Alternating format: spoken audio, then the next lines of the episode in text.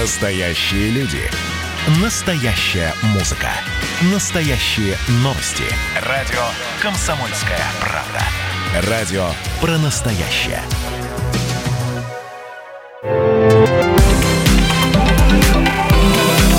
Афиша «Союза». Приветствую всех, кто на нашей волне в студии Евгения Заболоцких. Я расскажу вам о главных культурных событиях союзного государства. Выставки. Картины братьев Ткачевых, лауреатов премии Союзного государства, показывают в Москве.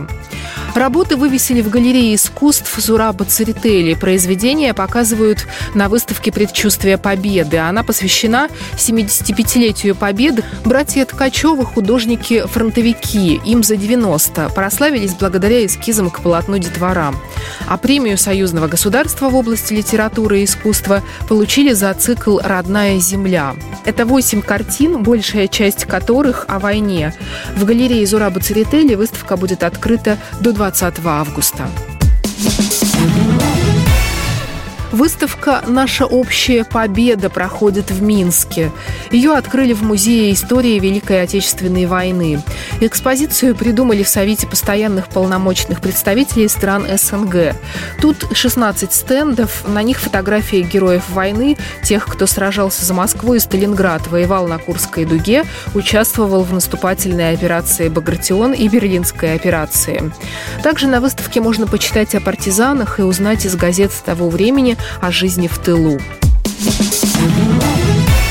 Российский спектакль «Приключения Фандорина» не приедет в Минск этим летом. Постановка по детективу Бориса Акунина. Ее планировалось показать 22 июня в Центральном доме офицеров. Однако из-за пандемии спектакль перенесли на 30 ноября. Билеты останутся действительными. Фандорина сыграет Кирилл Зайцев, звезда фильма «Движение вверх». Худрук постановки Сергей Безруков, а режиссер Татьяна Вдовиченко.